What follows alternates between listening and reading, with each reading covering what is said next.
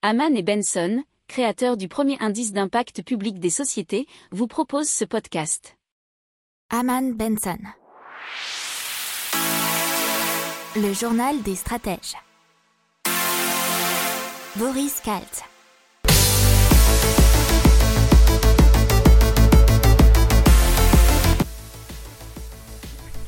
Bonjour à tous et bienvenue dans le journal des stratèges pour un journal des stratèges consacré au développement durable et à l'impact. On va vous parler de d'eau de mer qui devient potable, on va vous parler de l'équateur qui échange sa dette contre la nature et on va vous parler de verre qui recycle le plastique. Vous écoutez le journal des stratèges numéro 159 et ça commence maintenant.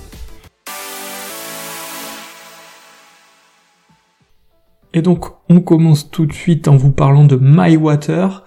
C'est Sea Soul Water qui transforme l'eau de mer en eau potable et qui la met en bouteille. Et elles sont déjà vendues dans plusieurs magasins Biocop du département du Finistère et c'est raconté dans le journal Ouest France. Faut savoir que cette eau de mer est filtrée et ensuite reminéralisée. Elle peut être aussi aromatisée au citron, à la fraise ou alors tout simplement alcaline. Alors les machines sont installées sous la criée de Saint-Guénolé depuis 2019 euh, en France bien sûr dans le Finistère. Elle permet de transformer 82% de l'eau puisée dans l'océan. L'entreprise valorise pour l'instant 50 mètres cubes d'eau par jour. Ils espèrent atteindre 1000 mètres cubes et ainsi pouvoir développer le marché de l'eau en bouteille en Bretagne.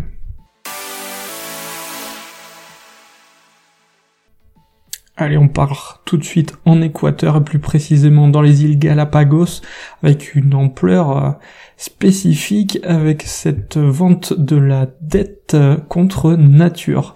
Puisque le président équatorien Guillermo Lasso a annoncé durant la COP26 l'augmentation de 50% de la réserve maritime de l'archipel des îles Galapagos et le Costa Rica.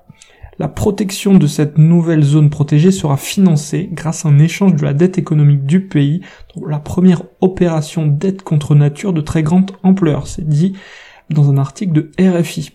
Avec cette annonce, la réserve marine comptera 60 000 kilos de plus 60 km carrés plutôt de plus entre les îles Galapagos et le Costa Rica, soit une augmentation d'un peu moins de 50% par rapport aux 133 000 km carrés de la réserve actuelle. Alors il y a trois organisations principales qui sont rentrées dans ce financement. C'est International Finance Corporation du gouvernement américain, la Banque hollandaise de développement et la fondation Pew.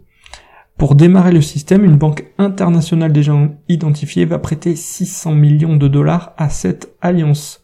Les 14 millions d'intérêts produits chaque année permettront l'achat de drones de navires d'interception et le paiement des frais permettant à l'Équateur de protéger sa nouvelle réserve.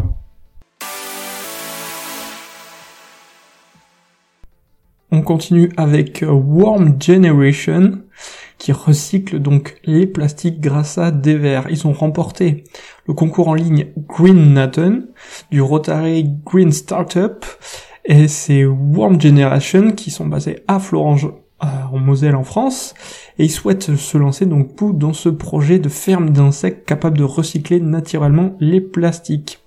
Alors ils vont utiliser des vers de farine appelés les ténébrions qui se nourrissent entièrement de plastique et peuvent biodégrader sainement des tonnes de sous-produits alimentaires et plastiques comme le polystyrène. C'est dans un article d'usine nouvelle. La création du projet Warm Generation de répondre à la difficulté industrielle de recycler des plastiques comme le polyutéane ou le polystyrène. Le projet Warm Generation consiste donc à utiliser ces verres de farine et donc à biodégrader par ingestion les deux tiers de ces plastiques. La mise en service d'une première ferme d'insectes est prévue bientôt puisque c'est pour 2023. Voilà, c'est tout pour aujourd'hui. Je vous souhaite une excellente journée et je vous dis à plus pour plus d'infos. Ciao Pour approfondir ces sujets, abonnez-vous à la newsletter de Haman et Benson et écoutez nos autres podcasts que vous retrouverez dans les notes de l'émission ou sur notre site internet.